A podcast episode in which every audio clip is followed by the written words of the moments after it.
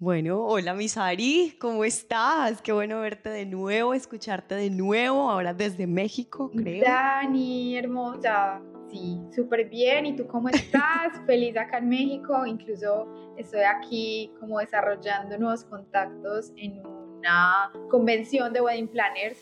Entonces estamos acá súper felices y aguantando mucho calor en Mérida, pero, pero me encanta. Ustedes saben que yo empiezo haciendo una preguntita u otra eh, y esta vez la pregunta, pues yo, la, yo la, he, la he tenido en mi cabeza muchas veces porque creo que muchos hemos visto eh, el anillo que tiene Sari, pero nunca en el podcast, eh, pues a lo largo de las bodas como son, nos habías contado la historia de ese anillo tan hermoso que tienes en la mano.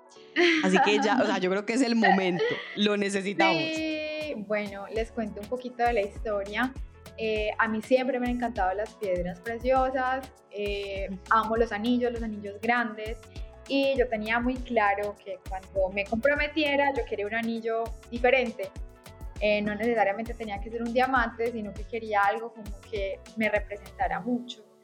Y la prima de mi esposo tiene una marca espectacular y sacó una línea de corazones.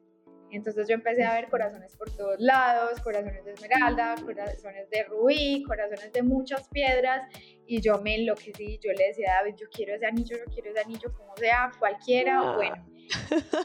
Y no me esperaba la propuesta, como les he contado varias veces, pero cuando me propuso, llegó el corazón a mí, un corazón de rubí hermoso, entonces definitivamente no pudo haber sido más perfecto para mí. Yo amo los anillos grandes. Aquí les dejo pues como un acercamiento a los que vean el video.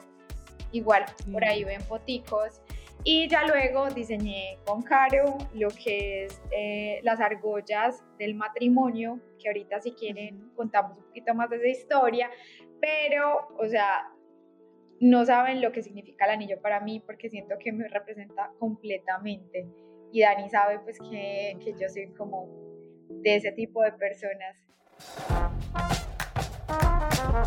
Hola a todos, bienvenidos y bienvenidas a Las Bodas como Son, un podcast de Wing en coproducción con Naranja Media, donde Sara de Bedut y yo, Daniela Betancourt, nos salimos un poco de los clichés y hablamos sin filtro sobre lo que conocemos, o bueno, lo que creemos conocer del mundo de las bodas.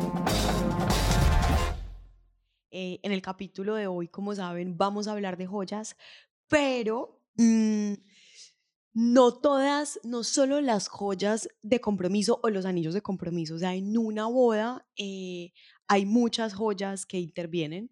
Eh, están los anillos de compromiso, están las pisargollas, etcétera. Y bueno, las diademas, los aretes, etcétera.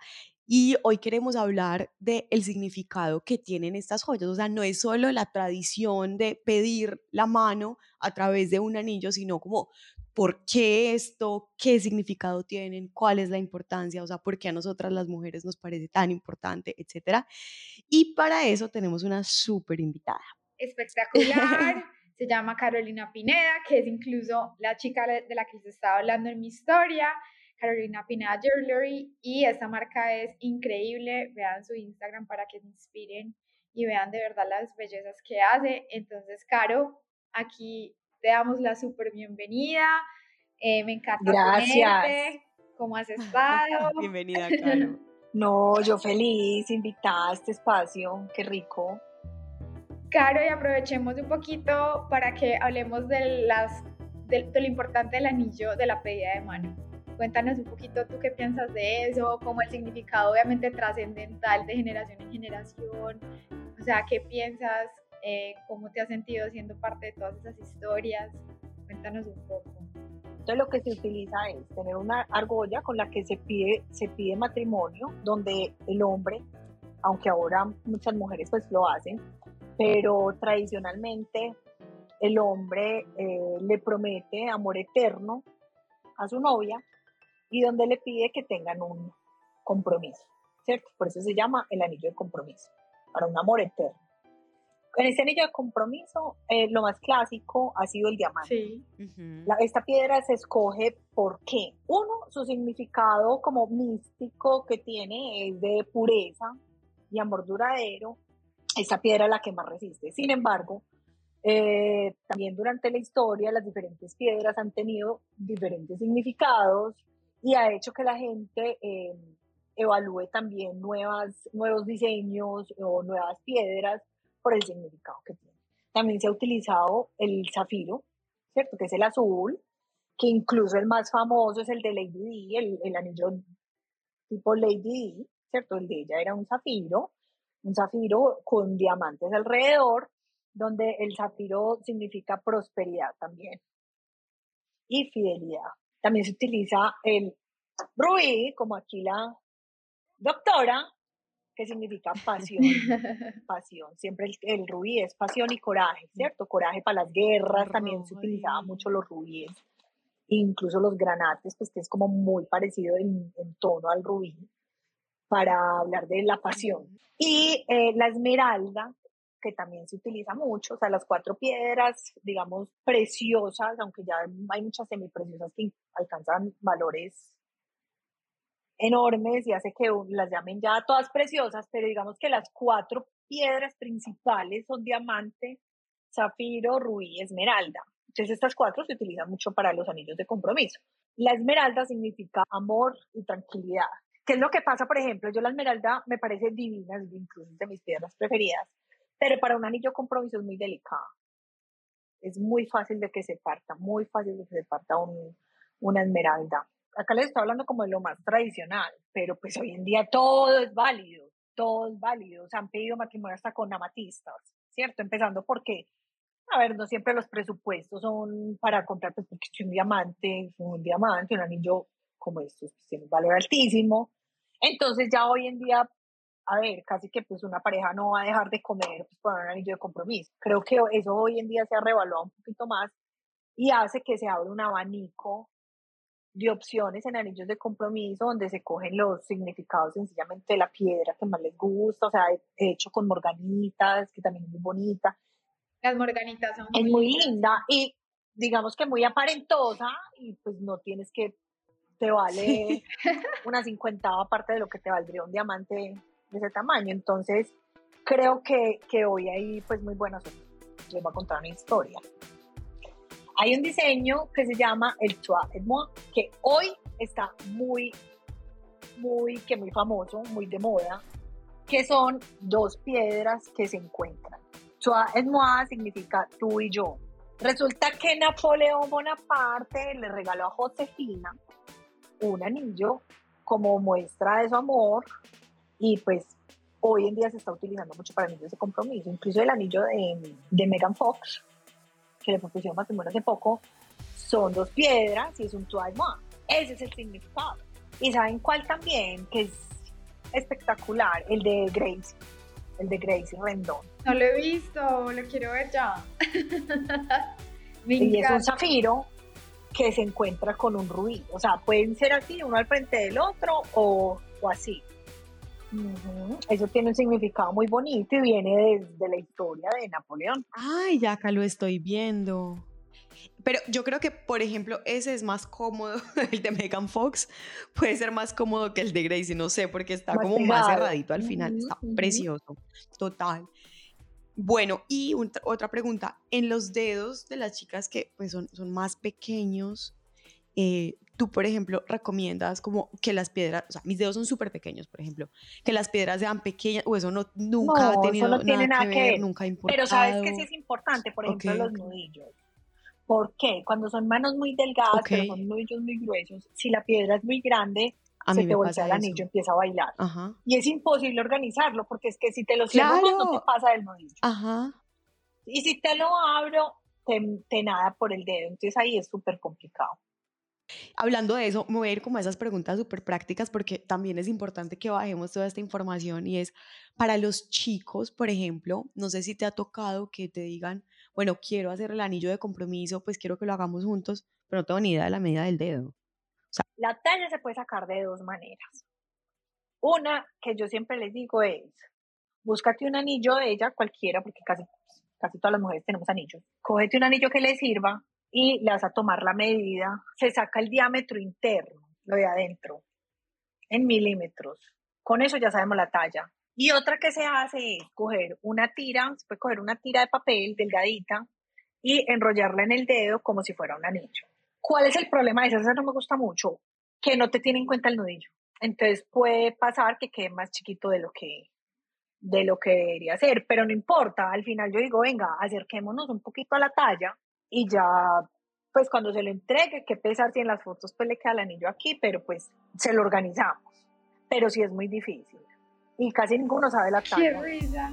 Pero además ese es más, es más complejo que no se dé cuenta porque llegan a uno y le ponen eso y uno dice, mmm, algo pasa acá. Aunque yo te voy a decir una cosa, la mayoría de las mujeres somos como que a mí me está gustando mucho este anillo, a mí este tipo de cosas, ay, yo quiero un anillo de tal marca, mi talla es tal. Ah, sí o no, ah, bueno, entonces ya muchos me llegan dateados. Sí, eso es verdad. Muchos me llegan dateados. Y los que no, la más práctica y en secreto es esta. Si no, yo les digo, vea, una talla promedio, promedio. Ah, bueno, digo, venga, ¿cómo tiene la mano? Entonces, ay, súper chistoso, porque me dicen, no, es que es gordita, no, es que es flaquita. Les voy a contar, eso no tiene nada que ver. O sea, he visto personas, la verdad, pues eh, gorditas, muy, muy.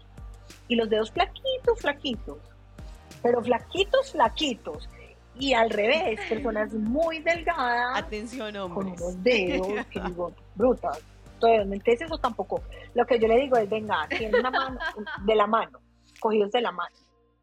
Y uno mira más o menos si es gruesito o no. Y si es como promedio, uno dice, venga, hagamos la talla 6 o 5 y medio, que es como el promedio y ya si algo, pues la, acomodamos, pero es que si no es imposible. Porque todas tenemos dedos diferentes, no tiene nada que ver el peso, no tiene nada que ver.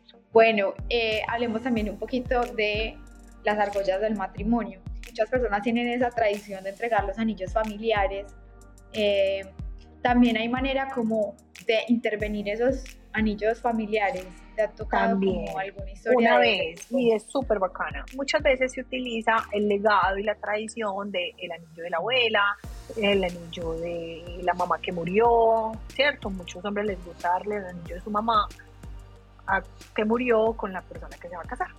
Me pasó con un anillo que yo ya no hago modificación. O sea, esto fue muy al principio, yo ya solamente hago anillos de cero pero en ese momento estaba como en esa transición de ya dejar como de modificar joyas, pero pues fue un encargo muy grande porque me dijeron, tú eres la única persona en la que nosotros, la verdad, como que confiamos que nos puedes dar el concepto que es y que pues no va a haber un cambiazo porque eso falta, pasa mucho. Ellos no sabían qué tenían. Me dijeron, no, el, pues mira, este era el anillo de mi abuela, yo no sé esa piedra qué será, pues para que lo pongas de mi talla, pues que nosotros no, pues no tenemos plata para para mandar a hacer un anillo nuevo. yo, claro, con gusto. Pero eso te lo dijo la novia. No, los dos. Él ya le había pedido compromiso con ese anillo.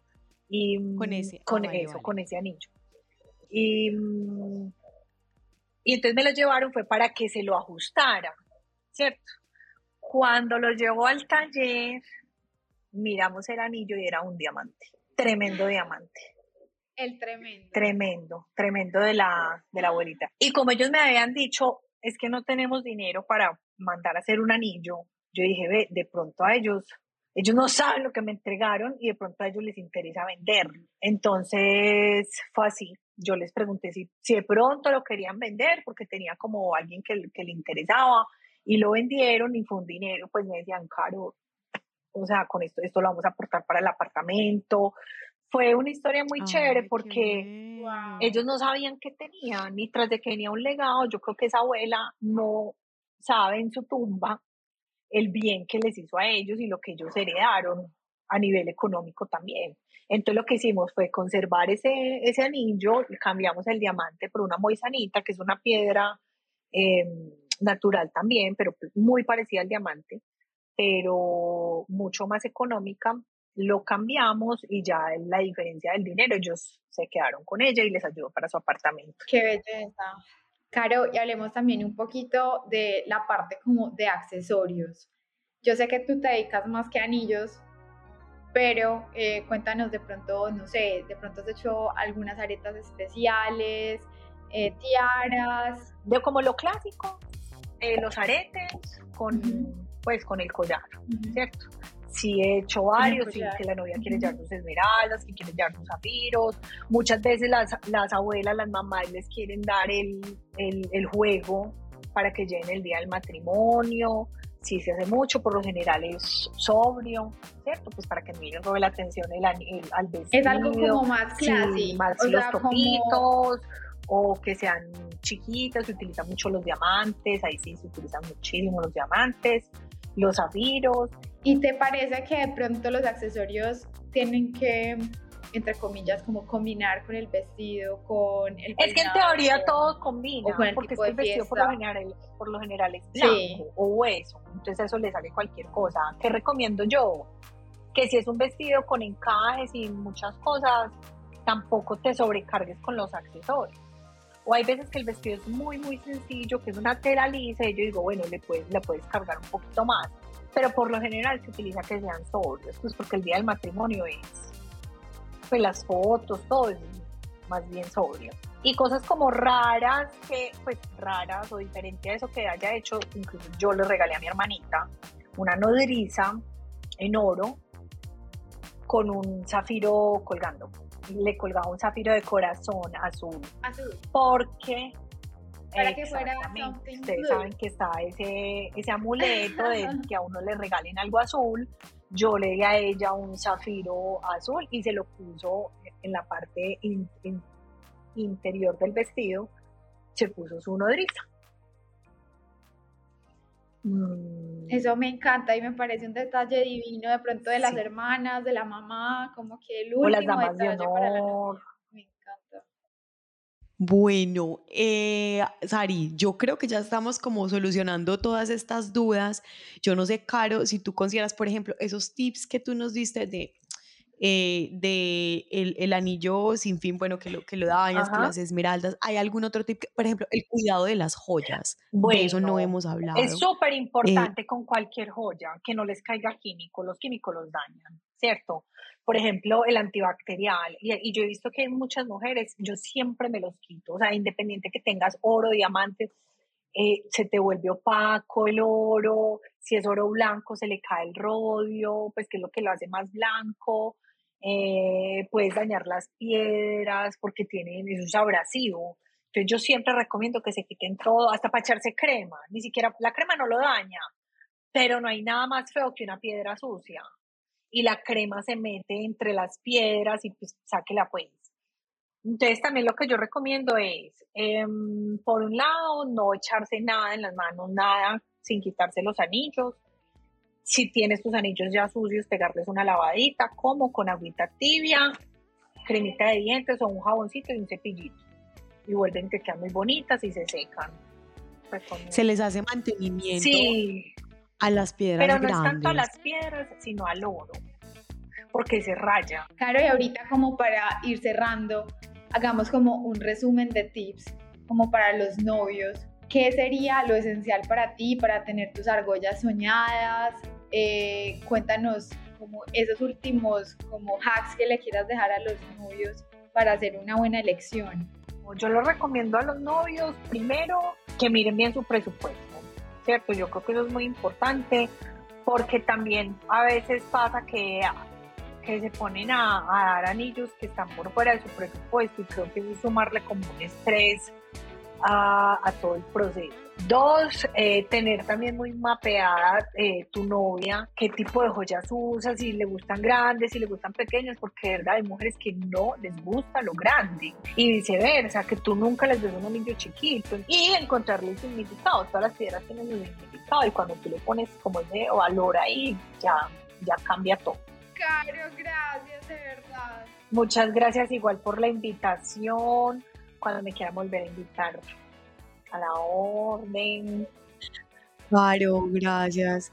O sea, y de verdad, a las personas que nos están escuchando, pásense por las redes sociales. Caro, ¿cómo es tu Instagram y todo? Porque, o sea, hay unas cosas es Carolina Pineda Jewelry. O la página web en www.carolinapineda.com. Ahí pueden ver todos mis diseños. Bueno, Caro, muchísimas gracias. Este episodio me ha encantado y Sari, como siempre, es maravilloso grabar todas estas historias y toda esta información tan valiosa. Espero que les haya gustado mucho, eh, que les sirva de verdad a los chicos, a las chicas, a los que se están planeando casar, para, como para planear este momento. Y bueno, como siempre, por favor, si les gustó este episodio y si quieren tenernos de nuevo por acá cada 15 días, por favor no olviden de calificarnos con 5 estrellitas.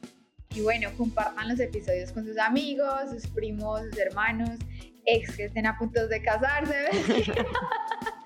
Pero sí, con todas las personas a las, que crean que este episodio les puede venir y servir.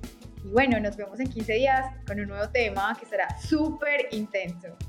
Me encanta, me encanta. Y bueno, ya con Spotify pueden escribirnos por ahí cualquier pregunta que tengan, los estamos viendo, les estamos respondiendo. Así que súper bienvenidos para que sigamos esta conversación. Chao. Un abrazo. Chao. Chao. Este episodio fue escrito y producido por Mateo Uribe, editado por Araceli López y musicalizado por Santiago Bernal. Las hosts son Sara de Bedut y Daniela Betancourt. Las bodas como son, una producción de Wing y Naranja Media.